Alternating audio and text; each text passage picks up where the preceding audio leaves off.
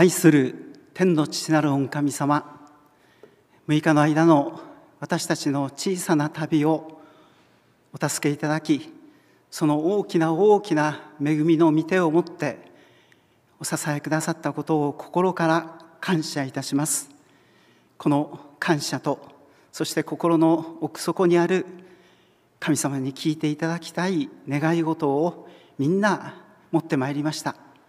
あなた様に寄りかかりあなた様の身胸に私たちが崩れ落ちる時であります。あなた様が私たちを受け入れてくださり一人一人に恵みを与えくださって覆ってくださることを感謝し主イエス様の皆を通してお祈り申し上げます。アーメン。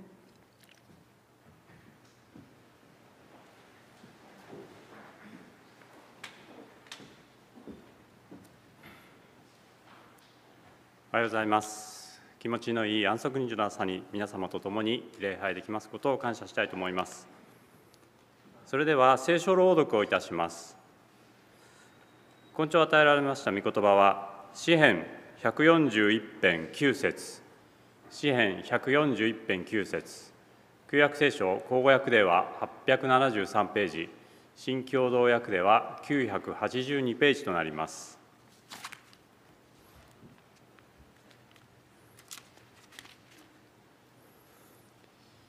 それでは口語訳聖書で拝読いたします。私を守って彼らが私のために設けた罠な罠と悪を行う者の罠とを逃れさせてください。開会賛美歌534番の一節534番の一節をそれぞれの環境に合わせて賛美いたしましょう。どうぞご起立ください。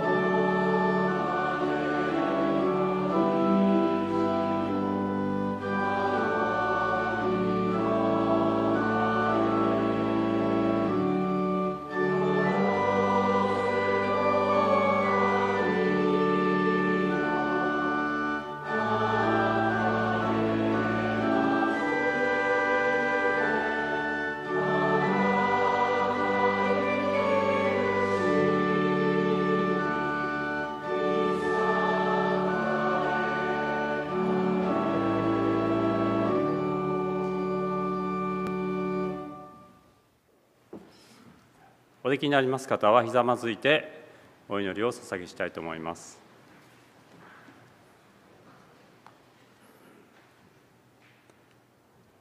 私たちの創造主である天の神様一週間の一人一人の生活を守り導きくださいまして安息日の祝福にお招きくださいますことを感謝いたします。この一週間あなたの目にはふさわしくないことも数多くあったと思いますどうぞ私たちの罪をあなたが清めてくださりあなたの前にふさわしいものとさせてくださいますようにまた私たちの心にある悩み苦しみをどうぞあなたにお委ねしこの礼拝の時間あなたの良き交わりの時間とさせてくださいますように。メッセージを取り次いでくださる川原先生を強めどうぞその言葉をお支えください。また聞く私たちの心をそれぞれ備えてくださいますように。この安息日を覚えながらこの礼拝に参加できない方々のことを覚えております。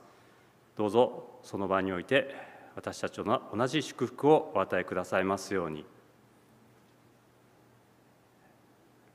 またさまざまな困難に直面している方々を覚えます。特にウクライナで戦争の中にある兄弟姉妹のことを覚えますけれどもどうぞ安息日の平安をお一人お一人にあなたがお与えください。この礼拝の時間初めから終わりまであなたにお委ねし愛する主イエス・キリストの皆を通してお祈りいたします。アーメン。Amen.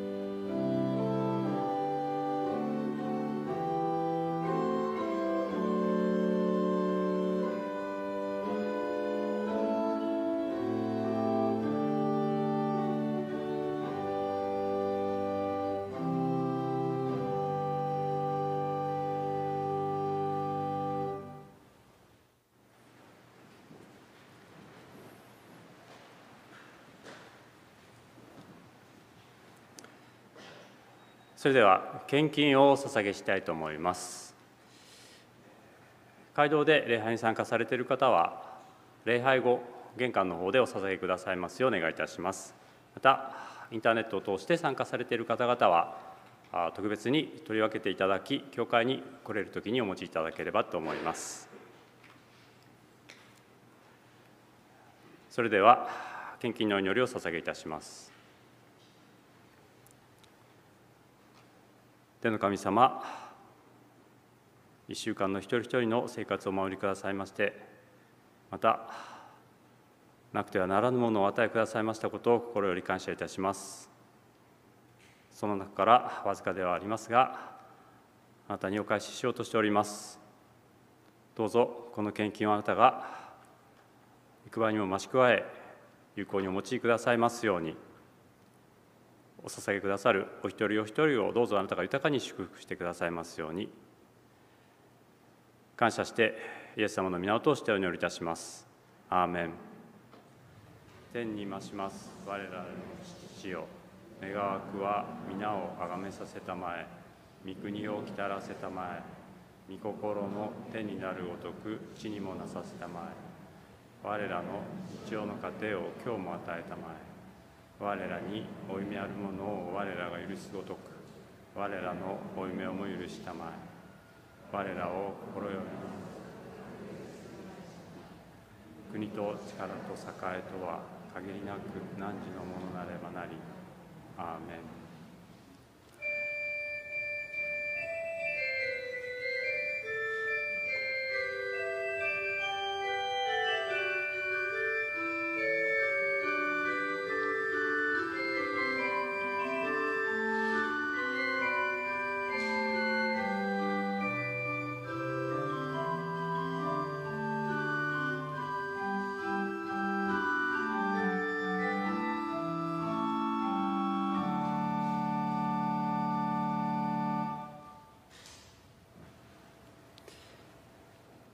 本日の礼拝は三育学院大学との合同礼拝となっております。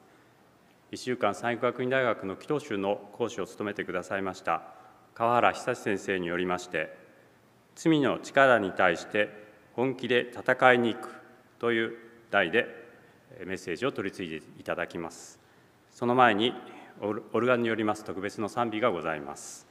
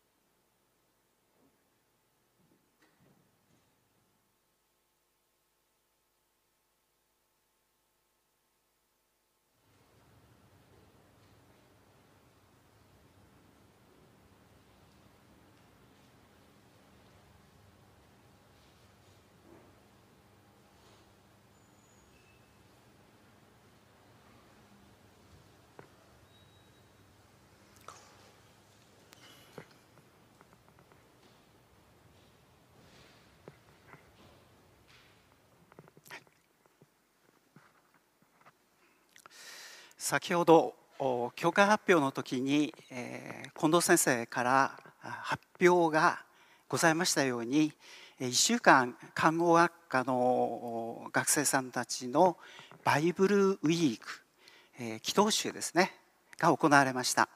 で今日はあのその最終日で、えー、最後の日だったんですがだったんですが、えー、コロナ禍でですね、えー、残念なことにその看護学生はですね、えー、この場に、えー、集まれず、えー、それぞれがですねご自分のところで配信されたこの画像をですねご覧になってるんだというわけですね。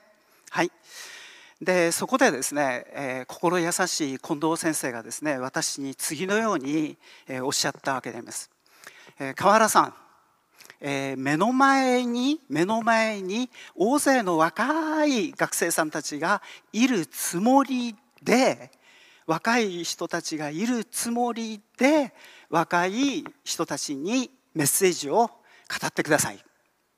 というわけです。いや実にですね素晴らしい企画だと、えー、思います。でもですねでも実際目をこう上げてこう見ますとですね、えー、学生さんのお年の2倍3倍、えー、ぐらいの方々がいらっしゃるわけです。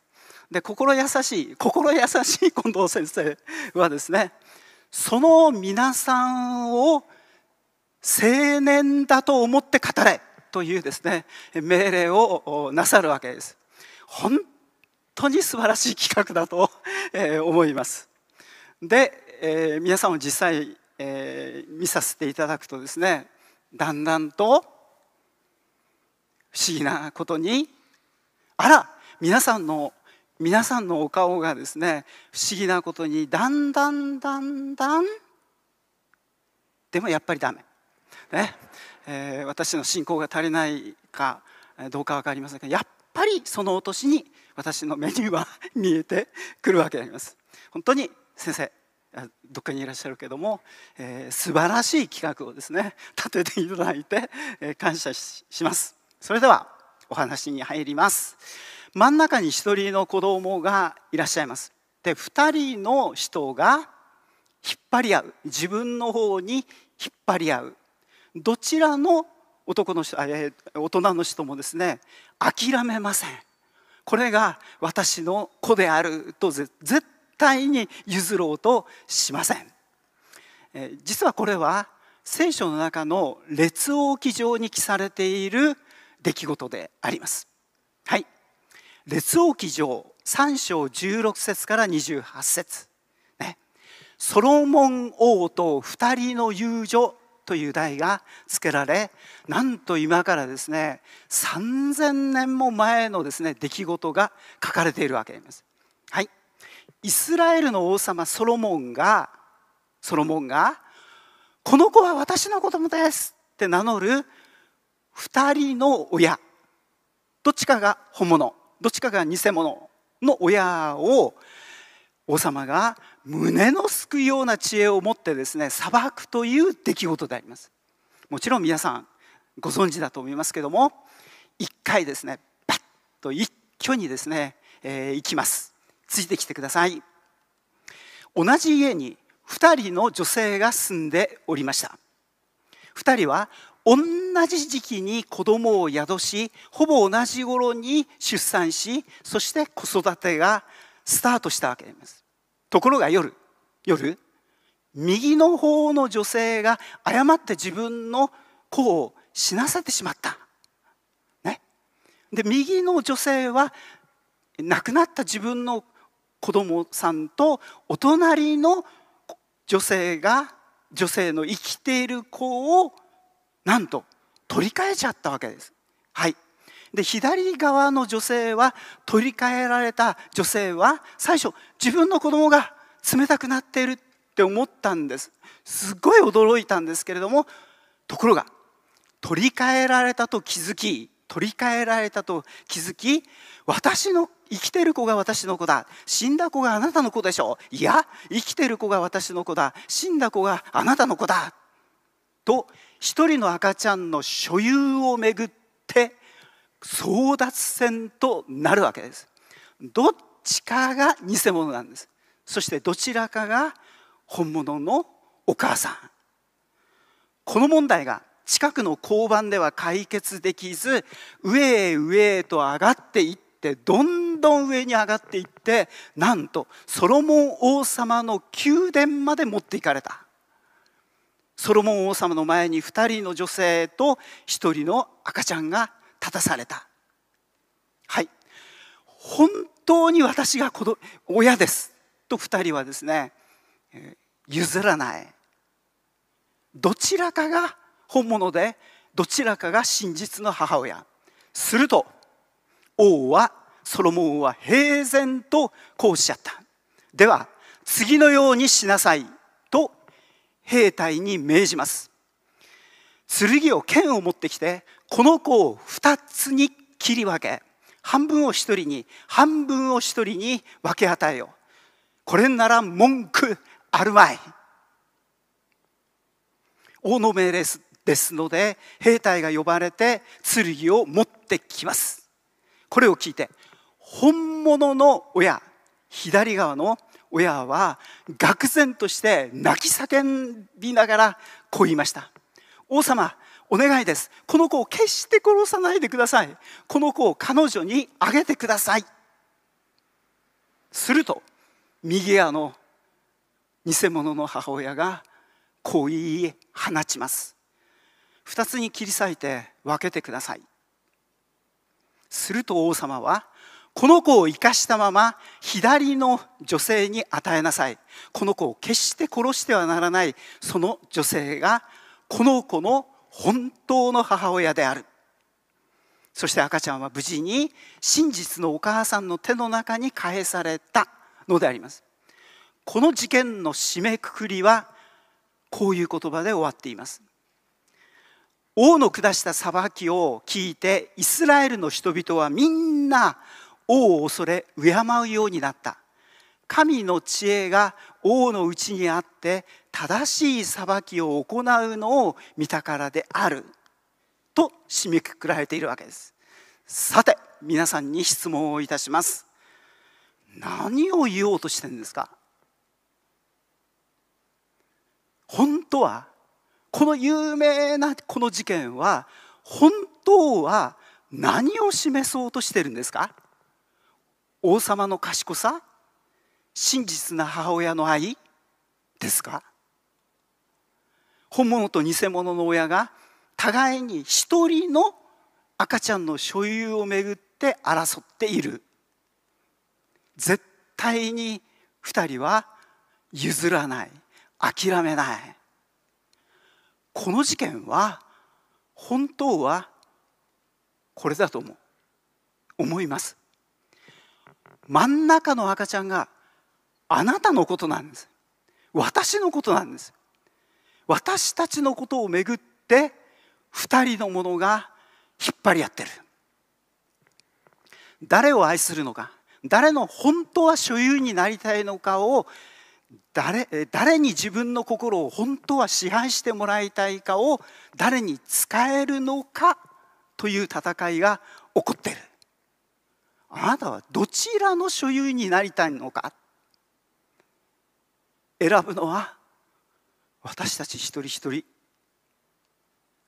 まるで相反する磁石の力が真ん中の金属を自分のもとに引き入れようとするように今見えない悪の力と正しい神様のお力が引き寄せている。この悪の霊の支配の力が私たちの心を引っ張り合ってる。これがこの聖書に書かれているこの世に起こっている真実の本当の状況だと聖書は言ってるわけです。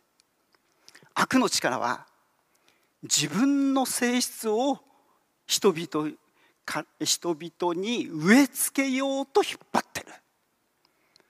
そして蜘蛛の巣に多くの虫がかかるようにあらゆる誘惑が今神様の戒めを守っているっていう人たちをも破らせようと働いてる。もうこのニュースが本当に毎日ですね起こって誘惑に落ちていく人たちのニュースがですね毎日流れているわけです。私はですねあの以前思ったんですね。あの引退する前に。私何を思ってたかっていうとですね65歳ぐらいになったら年を重ねていったら自然に欲望も戦いも薄れていくと思ったんです。ね？福島さん？あ違うごめん。ちょっと福島さん目に入ったから福島さんって投げかけた。違うんですよね。ね？なんで65歳超えたのに嫉妬はするしムカつくしそして愚かな私の内側の血が騒ぐのであるわけです。どんなものが誘惑になるか。もう食べ物の誘惑ね。はい、えー、ちょっと以前はですね左下左下ですよ。かりんとうが私の結構強敵だった時代があったんですね。コンビニ行くとそこは絶対通らない。もうこうやりながら通ったことが何度もあるわけです。はい。まあ、その他物質欲金銭欲を刺激するものにあふれているわけです。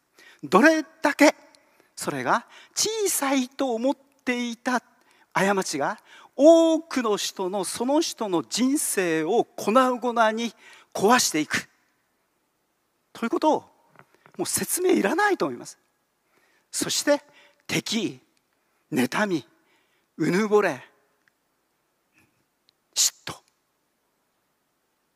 どうやって戦ってらっしゃるのかっていう話です。誘惑の穴に落ちてしまった人物を2人挙げます。1人はエデンの園のエヴァ。そして右側は屋上からバテシバを見て目がくらんだダビデ。共通点は何ですか？2人の共通点は何でしょうか？神様は罪を犯したエヴァとダビデに仮に同じ質問共通の質問をしたとします。こうです。エヴァよ。あなたはあの時何をしていたのか？ダビデあなたはあの時何をしていたのかと問いかけられると彼らは何と返事をすると思いますか？エヴァは「うん神様はただあの木の実をねあの見てただけです」ダビデうんただあのお城の屋上から、えー、彼女が体洗ってるのをですね見てただけです。と答えるでしょ？じゃあこの人は彼はポップコーンを頬張りながら何かを見ているんです。多分テレビの画像に目を向けてるんです。ただぼーっと見てた。何にも考えずにただぼーっと見ている。でもその映像を見ることによって彼は何かの体験を実はしているんだと言えないでしょうか？ん？私たちは知らず知らずのうちに学習してしまっているわけであります。何にも考えずにぼっと見ていてはならない。はいここまで。あの一挙にですねここまで来ましたけどもこういう話好きですか、こういうの大好きな人いますか？ね？うんあんまり好きじゃないですよね。はい、えー、もうねなんかあのもう本当に3か月前に描いた自画像がですね修正しなくちゃいけない年になってきてもう そんなのはいいんですよ。どんなそんなことはいいんですよね。で私ですねある時に次のように本気で考えたんですよ。本気で考えたんですよ。何考えたかって。サタンからの誘惑に転がされて操られたまま私は一生を敗戦続きで終わりたくないある時思った。サタンの手のひらの上でまんまと騙されて誘惑に負け続けたまま人生を終わりたくない。仕方がないんだ。人間は弱いんだから罪人なんだと言い続けて私は人生を終わりたくない。ああ私はイエス様によって罪の力にあの罪の力に勝利したと言って人生を閉じたい。と本気で思った。ところがこの問題がどれだけ難しいかって。ね。難しいかっていうのはですねこのことを語るのが大体難しい。ね。難しいテーマなんですよ。誰かとこのテーマで語り合ったことがありますか？お姉ちゃんと語り合ったことある？親子で、えー、語り合ったことある大親友という友達とこのテーマで語ったことがあります？あなたどんな種類の罪に苦しんでんのって。それどうやってやめられたのって。これもうよほど露出型の人間でない限りこのこと話さないでしょう夫婦でも。夫婦でも。ん？あの私が仮に話したら「私はですね実は」って言ったら「え？信じられない」って。川原さんまだそんな罪と戦ってるんだって呆れた見損なったって軽蔑されないかって心配だから話さないんですよ。だけどだけど本当は聞きたくないですか？どうやってあなたはそのやめられなかったことをどういう戦いをしたの？って本当はみんな聞きたがってる話したがってるじゃないかと思うんですけどもどうですか？私たちは誰でも戦っている戦い勝利したいという願いがある。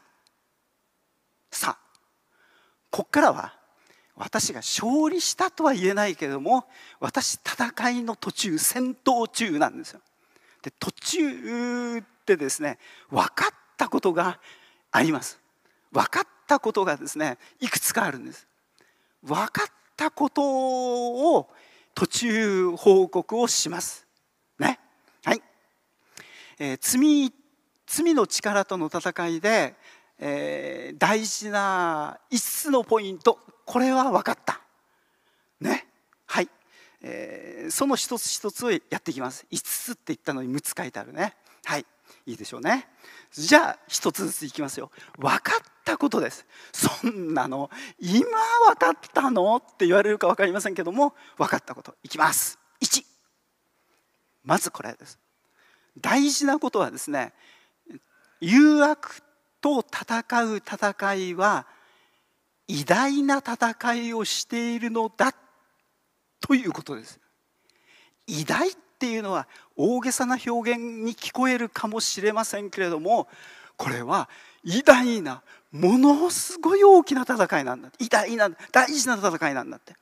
ね？例えば私が誘惑を跳ねつけて跳ねつけたってその戦いが新聞テレビで報道なんかされないでしょ？川原君やりました。ついにやりました。かりんとうをやめられました。もうやっとついにおめでとうってニュースに出ないですよ。誰も花束持ってきてくれないですよ。誰にも気づかれない勝利ですよ。でも天ではこう書いてある。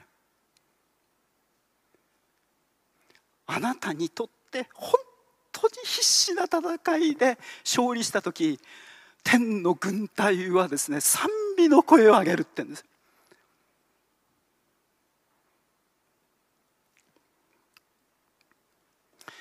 彼女はですね有名な歌の中でこういうふうに歌ってます「ファイト戦う君の歌を戦わないやつらが笑うだろう」って怖い部屋に入れないですよね。こんなお持ちじゃ。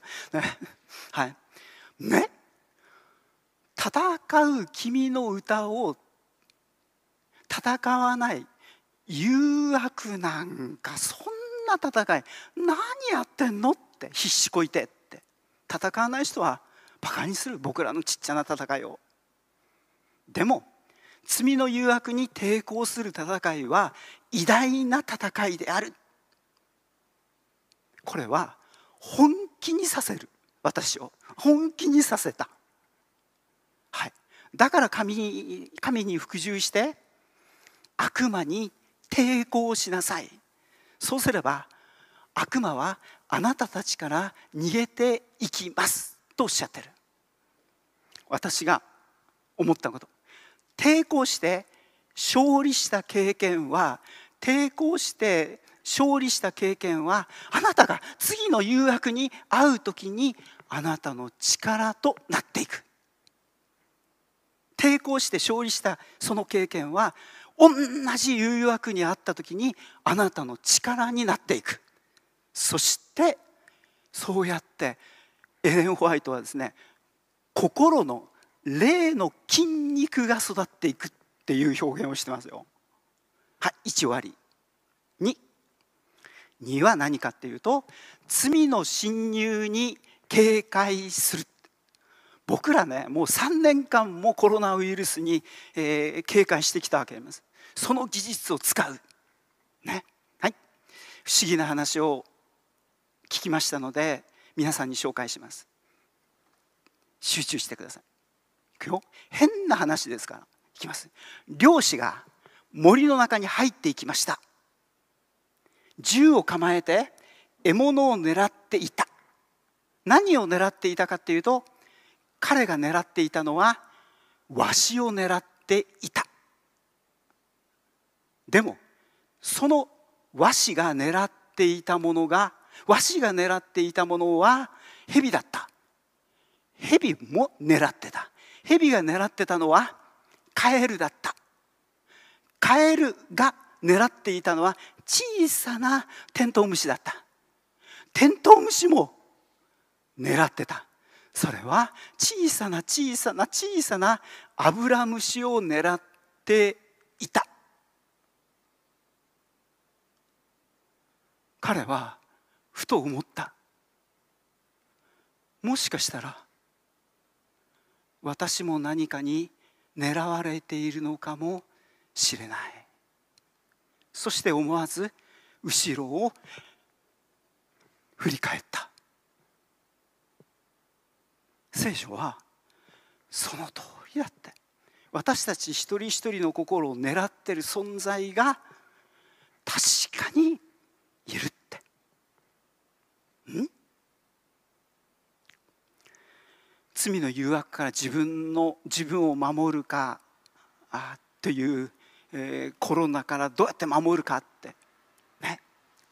で皆さんに質問します。はい。自分はどういう状況になると危なくなるかを自分で分かってる人。手挙げますよ。もう一回いきます。ねもう何十年も生きたでしょ？福島さんだって。ごめんね。言わない。もう。はい。もうね何十年も生きたからそろそろ分かってきましたか？自分はどういう状況に追い込まれると自分の心が不安定になっていくか。分かった？分かってる人。その綺麗な白髪の人。ね？分かってない人この年になっても。でそのちっちゃいおじさんが何を言ってるのか全然分かんない人。ね？私は分かってるんですよ。だんだん僕もね頭悪いけどだんだん分かってきた。自分がどういう状況になってくるかって後で話します。えー、っとですね相撲の話をちょっとしますね。で相撲解説の前の海さんっていう人がいるんです。この前の海さんはですね実によく見てるんです。実によく見てるんです。そして面白いことをですね時々おっしゃいます。感心しちゃいます。コメントが素晴らしい。ある時負けたお相撲さんが支度部屋に歩いていく時前の海さんはこうおっしゃったんです。力士は自分の負けた取り組みのビデオテープを支度部屋で自分の家で見ると思うんですがどの場面を見るかですね。負けた場面だけ負けた場面だけ見ていてはダメ。その負けた2つ3つ前の場面をよく見ることの方が大切です。必ずその2つ3つコマの前に敗因敗因が映っているんだっていうんです。負けたところしくじったところばっかり見ていては何にも変わんない。また同じ失敗をする。すごいでしょ？ね？はい、えー、その何コマ前にそのそれにつながる敗因が起こっているんだと。そこに気づかない限りその過ちは必ず繰り返す。だからパウロは細かく気を配って歩みなさいって。あれだけコロナ菌に感染しないっていう注意したんだから私たちはそんなもんだっていうわけですよ。はい。ちょっとすいません。あのですねあの水を飲まないでガーって話したことがあってですねえらいことになってはいちょっとすいませんね。じゃあもうちょっと頑張りますよね。はい3番目です。3番目はですね、えーと、罪の力との戦いで大事なポイント3つ目、えー、聞き分ける耳を持つということです。そのあなたの心の中に耳にえー、こう語りかけてる声は一体誰の声なのかってあなた自身の声なのか神様の声なのかってことですよ。誰でもやってることだからそれはちっちゃいことだからねずっとしなさいって言うんじゃなくて一回だけやりなさいって。よく頑張った、えー、ご褒美なんだから、えー、ちょっと内緒の話ですけどもこれが私弱い。これ弱いですよ。もうですねあの一生懸命に頑張ったと。こんなねバイブルウィークみたいなね大きなイベントの後が怖いんだ僕は。本当。もうすぐローソンになローソンとか 言ってねあのするわけ。いいんですよそんな話は。うん、ね。あなたすごいって。誰かが褒める。自分が言ってんのか他人が言ってんのかまだまだ大丈夫。でもその声は誰の声なのかってことですよ。その心に語りかける声がすぐ分かる人は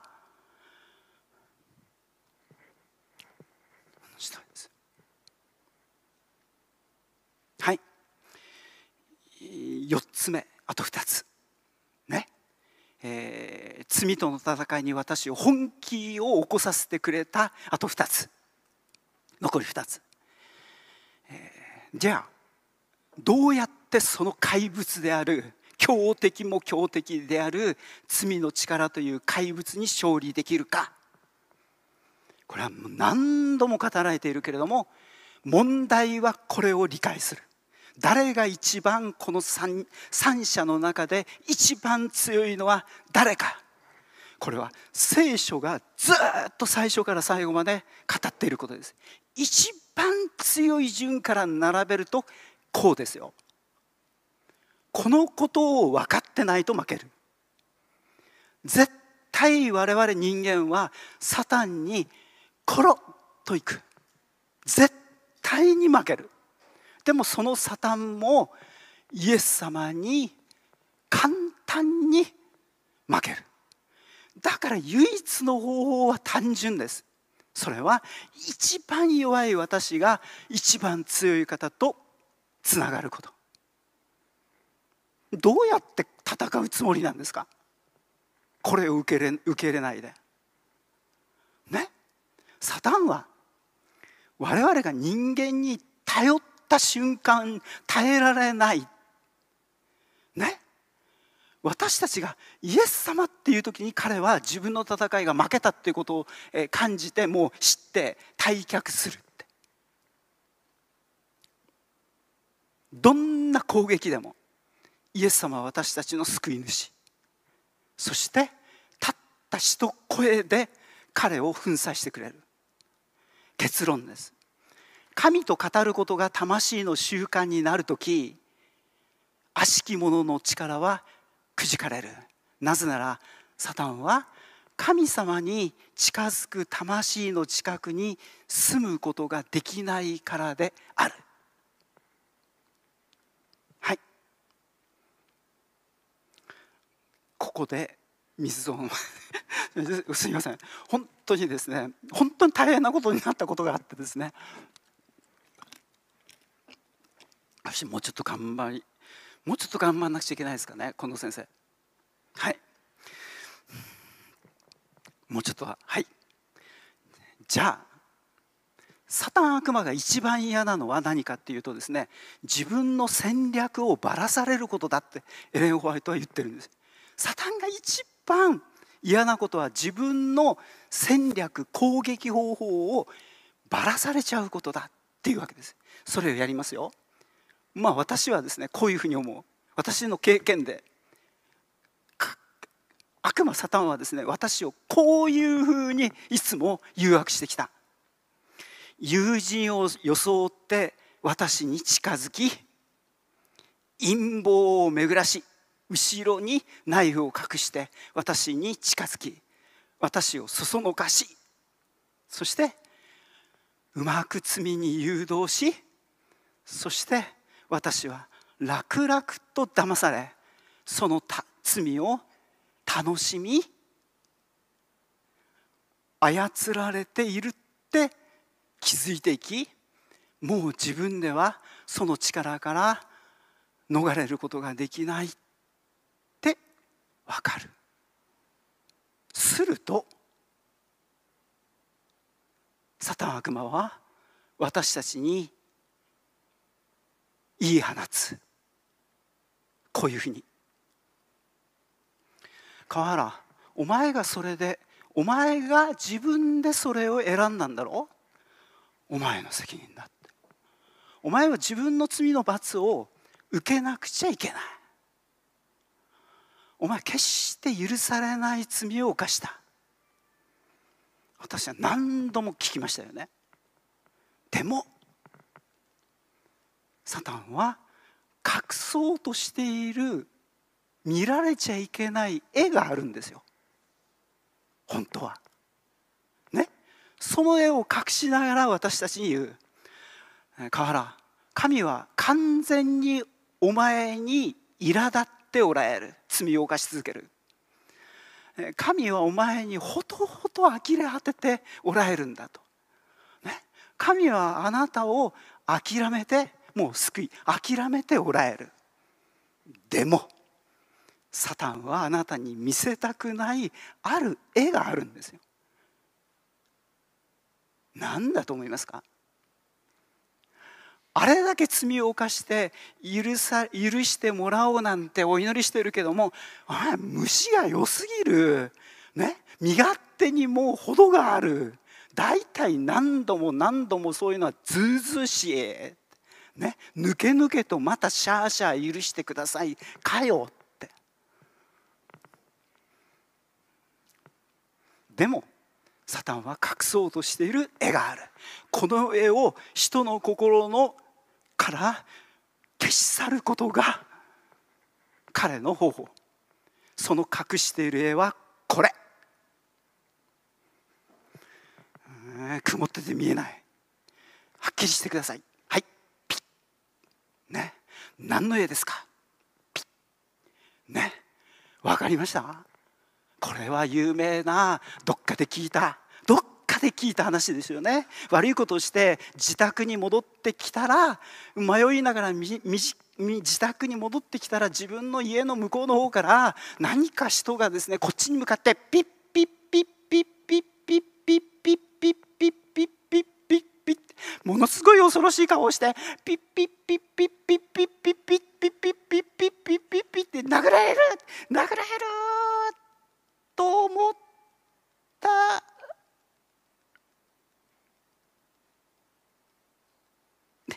許されてた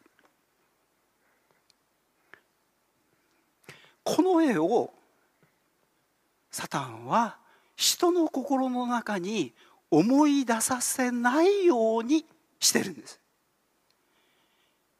結論言います。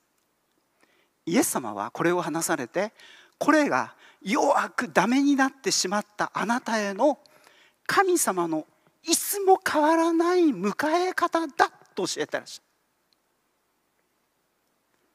イエス様はこの父親の喜び方がダメになったがってきたあなたへの神様の喜び方なんだとおっしゃってるんですよ。それはいつも変わらないんです。皆さんがどんな罪を犯してもこの喜び方は変わらないんです。ん？神様は私たちに罪の重荷と心の悲しみを持ったままそれを持ったまま自分の来る元に来るように招いておられる。ね？イエス様は言われる。それを全ていつでも私の上に置きなさい。するとイエス様は犯した罪をご覧になりエレン・ホワイトの言葉「喜んで」って言うんです。神様が私たちの皆さんの犯した罪をお許しになる時は喜んで許されるんですよ。その罪がどんなものであれ私たちはイエス様のその招きに決して招きを決して疑ってはならない。続いていっぱい読んじゃうけどもあなたが誘惑に遭いその弱さのために敗北するかもしれないという理由であなたを突き放すようなことはなさらない。神の同情はあの迎え方あの喜び方は変わらないんですはい。ここまで来ました。じゃあ、うん、いいところでなったね今ね。はい。ちょっとごめんなさいね。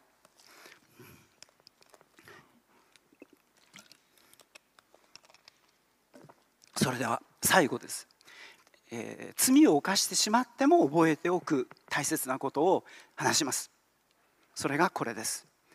サーカス、えー、サーカス、えー、もう花あのサーカスの中のね一番えー、盛り上がるとこ。空中ブランコ。彼らはですね毎日毎日で熱心に練習に励んでるんです。何の練習だと思いますか？ね。何の練習をしていると思いますか？落ちる練習じゃないんです、落ちない練習でもないんです。彼らが彼らは演技の練習をしてるんです。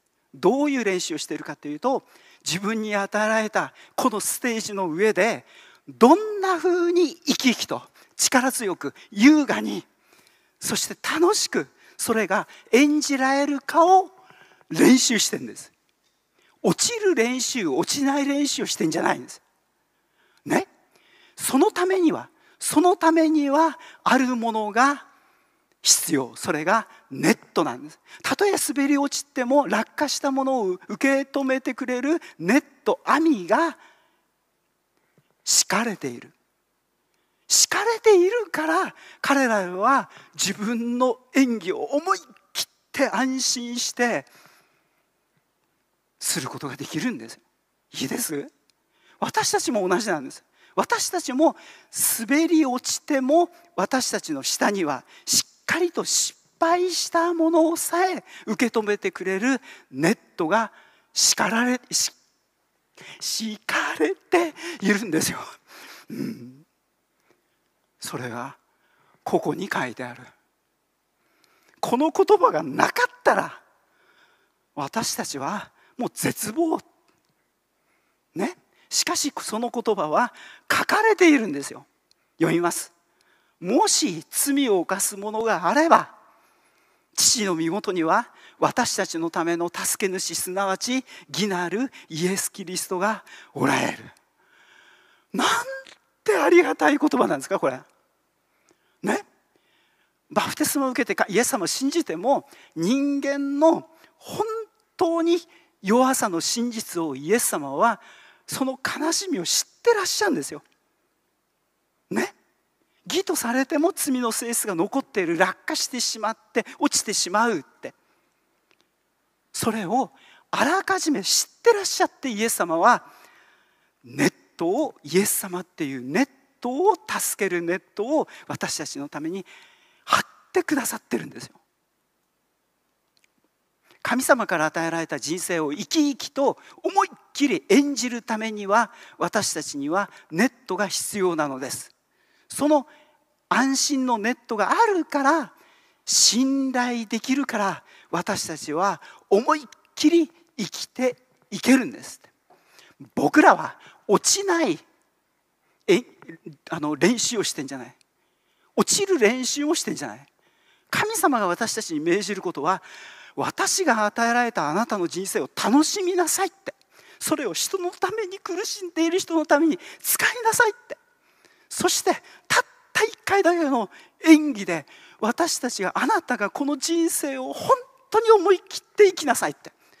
そのためにはネットが必要なんですよ。もし罪を犯す者があれば父の身元には私たちのための助け主すなわち義なるイエス・キリストがおられる。もう一回言います。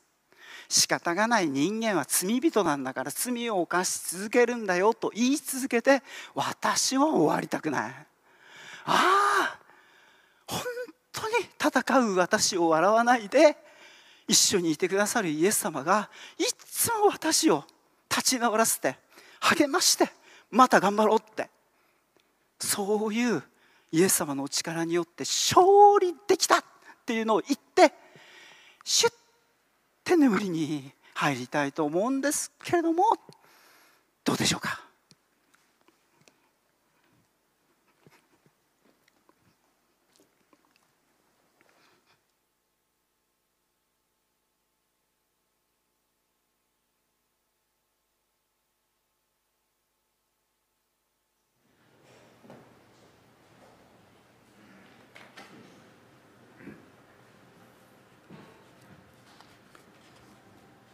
恵まれました礼拝を感謝して閉会賛美歌242番の一節242番の一節を共に賛美いたしましょう。ご起立ください。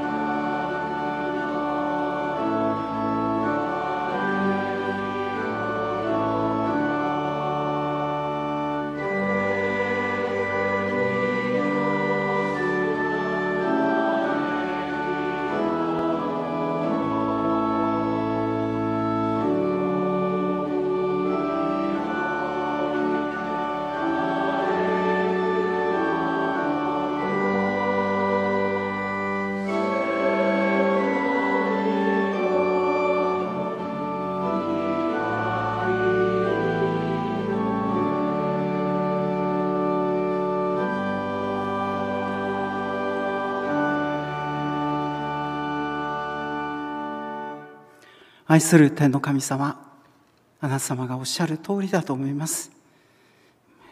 罪の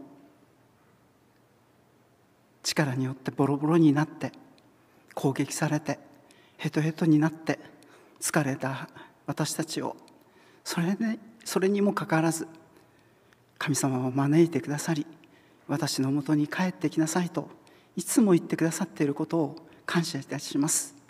それが神様の弱った私たちを招く招き方でありそれがこの喜びがいつまでも変わらなく私たちを招いてくださることを本当に感謝いたします。どうぞ神様の御心がなりますようにあなた様のが私たちの心の中にいてくださって私たちを慰め強め私たちがしっかりとしたものになることができるように導いてください。いつも一緒にいてください。尊きイエス様のお名前を通してお祈り申し上げます。アーメン。